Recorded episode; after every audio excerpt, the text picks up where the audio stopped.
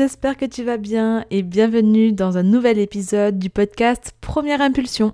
Je suis trop contente d'enregistrer ce podcast aujourd'hui, même si en vrai je suis un peu en retard. D'habitude j'enregistre le lundi, bon là j'enregistre mardi juste la veille de sa sortie, mais c'est pas grave, je suis toujours motivée. Je reviens d'un long week-end où j'étais entre euh, Bayonne et Biarritz, donc sur la côte basque. C'était génial. On a profité euh, de ce week-end pour fêter euh, nos anniversaires avec mes meilleurs potes. Donc c'était très cool, mais j'ai très peu dormi. Alors j'espère que ça s'entendra pas trop, que je suis fatiguée un maximum. J'ai lancé une boîte à questions sur Instagram et vous avez été plutôt nombreux à me poser vos petites questions, que ce soit au niveau pro, au niveau perso, au niveau business. Et donc j'ai hâte de vous répondre. J'ai sélectionné une quinzaine de questions et on commence de suite avec la première. Alors c'est Marie qui me pose la question comment trouver ses couleurs, son univers, sa charte graphique, etc. Alors, ce que je conseille, c'est de regarder la signification des couleurs. Tu peux trouver ça très facilement sur Internet. Tu tapes tout simplement signification des couleurs. Et en fonction de l'ambiance que tu as envie de dégager, de l'univers que tu veux proposer, euh, du ton que tu souhaites employer, eh bien, il y a des couleurs qui vont plus ou moins s'y prêter. Le plus important, c'est que ça soit pertinent avec ce que tu veux diffuser et dégager, et que donc la couleur reflète vraiment ce que tu veux transmettre. Par exemple, moi j'ai choisi la couleur orange. Tu verras si tu vas sur mon Instagram voir mon feed que cette couleur est très présente. Ce sont des couleurs chaudes que j'adore. Ça reflète quelque chose de positif, d'enthousiaste, d'optimiste aussi. Ça reflète la bonne humeur, du dynamisme, du mouvement. Et c'est tout ce que je voulais partager par rapport aussi à mon domaine d'activité qui est la communication digitale. Ce que tu peux faire aussi, c'est créer un mood board. Donc un mood board, c'est une planche de tendance. Donc ça signifie que tu vas chercher quelques images et tu fais un collage. Donc en général, ce sont des images qui ont la même vibes, le même, euh, les mêmes couleurs, qui sont dans le même ton. Et ça, tu peux en créer trois, euh, par exemple, et choisir et t'accorder sur une qui te parle le plus. Et ça peut t'aider aussi à trouver ton style, ta patte, euh, ta touche personnelle et ton univers. Et si vraiment tu as des doutes par rapport à ta charte graphique, à ton univers visuel, etc., n'hésite pas à m'envoyer un petit DM et peut-être que je pourrais te donner mon avis. Et même quand tu prends des accompagnements avec moi, on voit toute cette partie-là et je te donne euh, mon avis euh, d'expert. Donc vraiment, n'hésite pas, c'est très important au niveau de ta communication, surtout quand tu communiques sur Instagram, le visuel compte beaucoup. Deuxième question, et on me demande si je suis plutôt introvertie ou extravertie. Alors pour moi, une personne extravertie, ça va être une personne qui va trouver sa source d'énergie auprès des autres. Alors qu'une personne introvertie va trouver sa source d'énergie dans les moments où elle est seule, où elle se ressource. Et du coup, moi, je dirais que je suis un peu les deux. J'ai besoin des autres pour être euh, créative, pour m'inspirer, pour avoir des discussions, pour grandir. Voilà, j'ai vraiment besoin de ce contact social, humain. Et à des moments, je peux être vraiment extravertie, je peux vraiment faire la folle, euh, je peux vraiment faire le petit clown et attirer parfois toute l'attention euh, sur moi. Comme à d'autres moments, j'ai vraiment besoin d'être seule, c'est une nécessité. Je trouve que je vis très bien fait d'être seule. Je sais que j'ai des amis par exemple qui ne supportent pas être seule. Moi, c'est quelque chose avec laquelle je suis complètement OK et d'ailleurs ça me fait du bien. Et très régulièrement, je m'isole pour me ressourcer, pour être avec moi-même, pour faire le tri dans mes pensées, etc. Donc je pense que je suis les deux, ça dépend des moments, ça dépend aussi des gens qui m'entourent et des situations. Alors cette question m'a interpellée parce qu'on me demande s'il y a quelque chose dans mon métier, dans mon secteur d'activité qui me révolte. Alors oui, il y a quelque chose qui me révolte, en effet. Euh, ce sont euh, des gens qui n'ont pas fait d'études de commerce ou qui n'ont pas fait d'études de communication et qui pensent avoir des compétences mais ça, c'est pas le pire. Pour moi, le pire, c'est les personnes qui font des promesses qui sont, selon moi, euh, irréalisables. C'est-à-dire qu'on vous promet d'avoir, je sais pas, 100 000 cas la première année de votre activité ou de gagner 10 000 euros par mois ou d'avoir très rapidement vos premiers clients ou de construire une communauté engagée de plus de 5000 personnes en un mois. Voilà, ce sont toutes ces choses-là qui peuvent me révolter parce que je sais qu'il y a des gens qui n'ont pas pris assez de recul et qui ne peuvent parfois pas prendre assez de recul pour sentir l'arnaque. Prochaine question, quels outils est-ce que tu utilises dans ton business? Alors, j'utilise beaucoup d'outils. Euh, je vais utiliser Notion, qui est euh, une plateforme pour s'organiser, qui est gratuite, mais je crois aussi qu'il y a une version payante. Et elle est super cool pour planifier, pour rédiger, pour suivre euh, tes KPI. Voilà. Donc j'utilise beaucoup la plateforme Notion. J'utilise également l'outil Bitly qui est un outil pour raccourcir les liens et pour les traquer. Donc en fait ça te permet d'avoir des statistiques. Euh, par exemple si tu veux partager le lien de ton site internet, euh, donc tu vas sur Bitly, tu crées un lien plus court et tu vas avoir des stats. Euh, par exemple tu vas avoir le nombre de personnes qui ont cliqué sur ton lien et la date à laquelle ils ont cliqué. Et ça, c'est plutôt pas mal pour savoir ben, si tes opérations et tes actions euh, marchent. Et je t'en donne un dernier pour la route, même s'il y en a plein d'autres que j'utilise, mais en tout cas, je te donne euh, les trois plus importants. J'utilise bien sûr l'outil de création graphique Canva. Et il est super cool, euh, j'adore créer dessus, c'est super intuitif moi je trouve. Je fais toutes mes publications Instagram et plein d'autres choses aussi euh, sur Canva. J'ai sélectionné la question quelle tâche préfères-tu faire dans ton business? Alors honnêtement, il y a beaucoup de choses que j'aime faire. J'aime bien euh, m'organiser, j'aime bien lancer de nouvelles offres ou les améliorer. J'aime bien vous partager mes projets, euh, que ce soit en story ou même dans ce podcast. Voilà, j'aime bien faire des lancements, j'aime bien la création graphique, j'aime évidemment la relation client et aussi ben, le fait de vous coacher, de vous accompagner. C'est quelque chose qui me fait vraiment vibrer et qui me nourrit euh, énormément. Et de plus en plus, j'aime bien prospecter parce que j'ai développé une méthode qui me convient vraiment et qui porte ses fruits et ça c'est super cool. Et je suis bien contente d'aimer beaucoup de tâches dans, euh, mon business. Je peux pas dire qu'il y a une tâche que je préfère faire. J'adore vraiment euh, pas mal de choses. Allez, c'est parti pour la question suivante. Comment convaincre son audience? Alors déjà, merci de m'avoir posé la question parce que si tu me poses cette question, c'est que tu t'intéresses vraiment à quelque chose d'important dans ton business qui est déjà de créer une audience, de créer une communauté, d'avoir des gens qui t'écoutent et des gens qui sont engagés. Ça, c'est une bonne chose. Mais convaincre son audience, c'est encore autre chose. Selon moi, pour convaincre, tu dois exposer tes opinions et tu dois les dire d'une façon assez logique. Convaincre, c'est arriver à faire passer des idées grâce à la raison contrairement d'ailleurs au mot persuader, qui est le fait de convaincre justement, mais par les sentiments, par les émotions.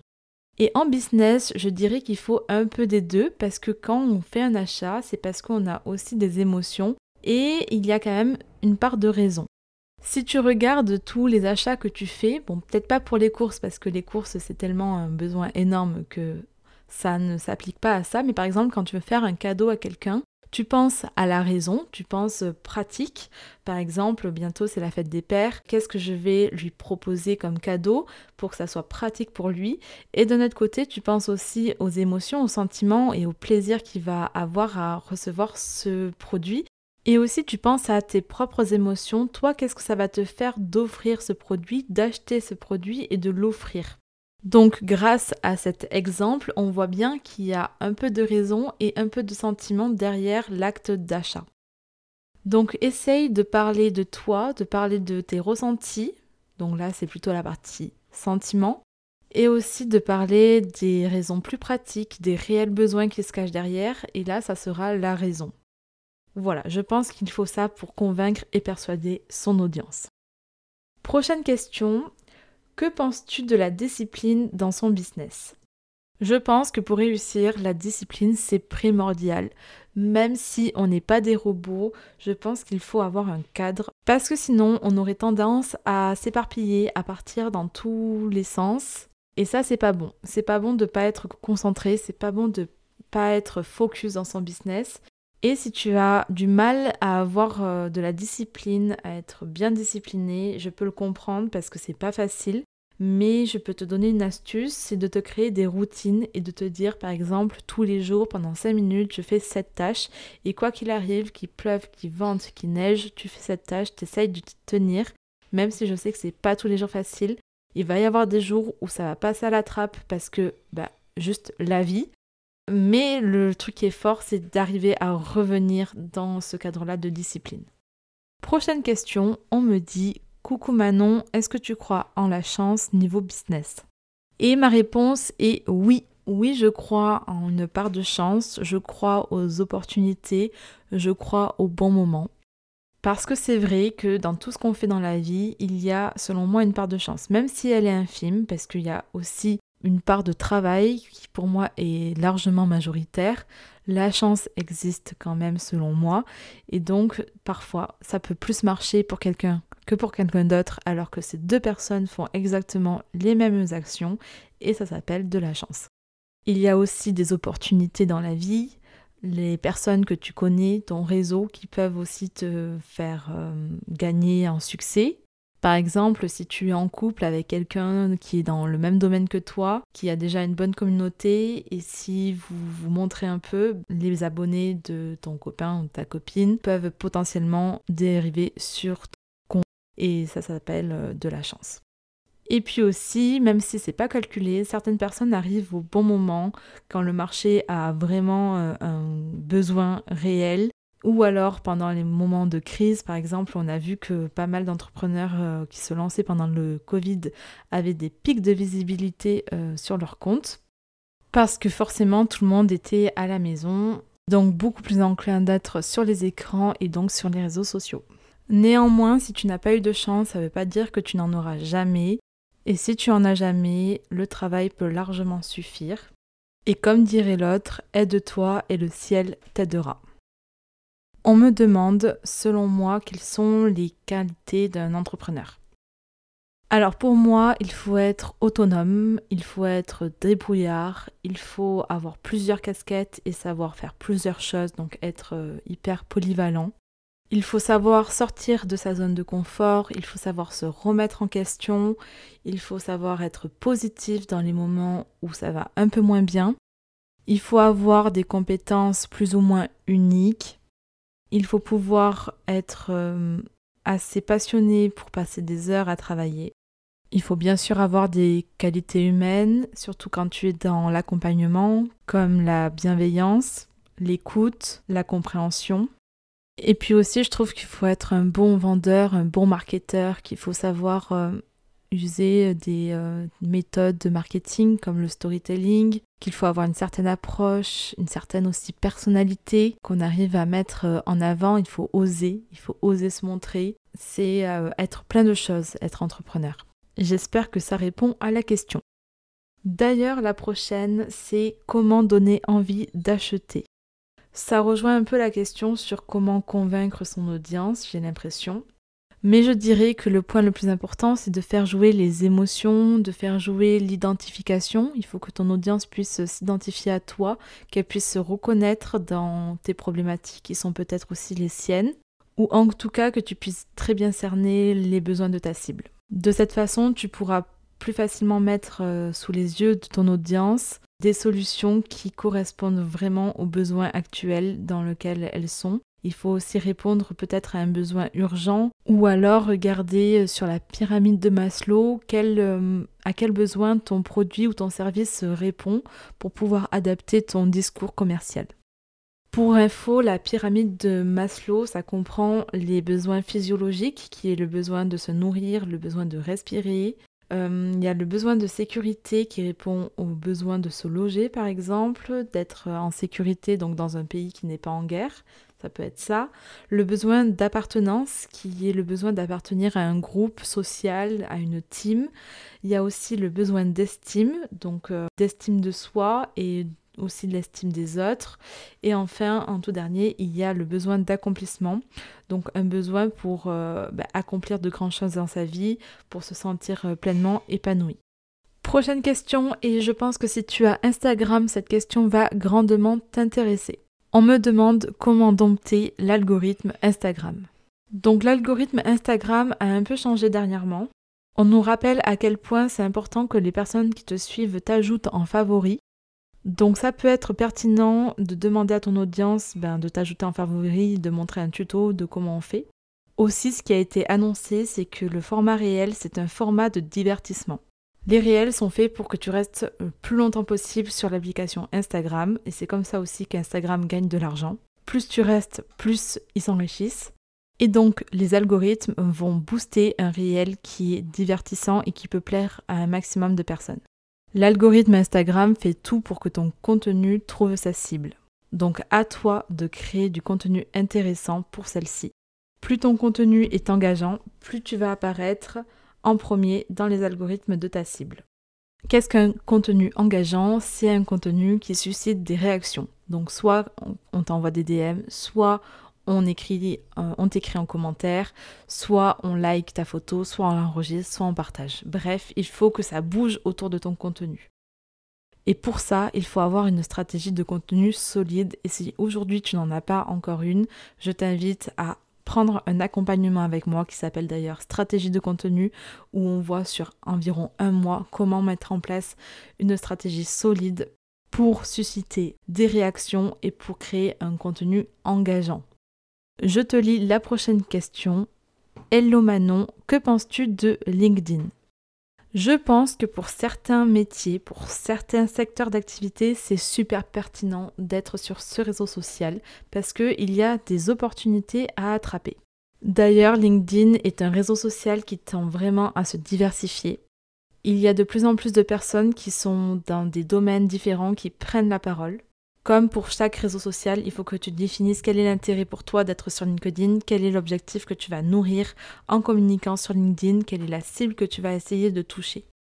Par rapport aux autres réseaux sociaux, je pense que LinkedIn, au début en tout cas, peut être assez intimidant parce que on est beaucoup plus sérieux, on est beaucoup plus professionnel et qu'on peut avoir l'impression que tout ce qu'on dit euh, peut être retenu contre nous, même dans notre prochaine vie professionnelle, si jamais on a une prochaine vie professionnelle.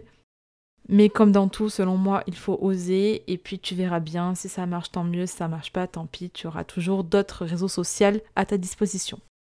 Prochaine question, c'est quoi ton objectif absolu ou le plus lointain?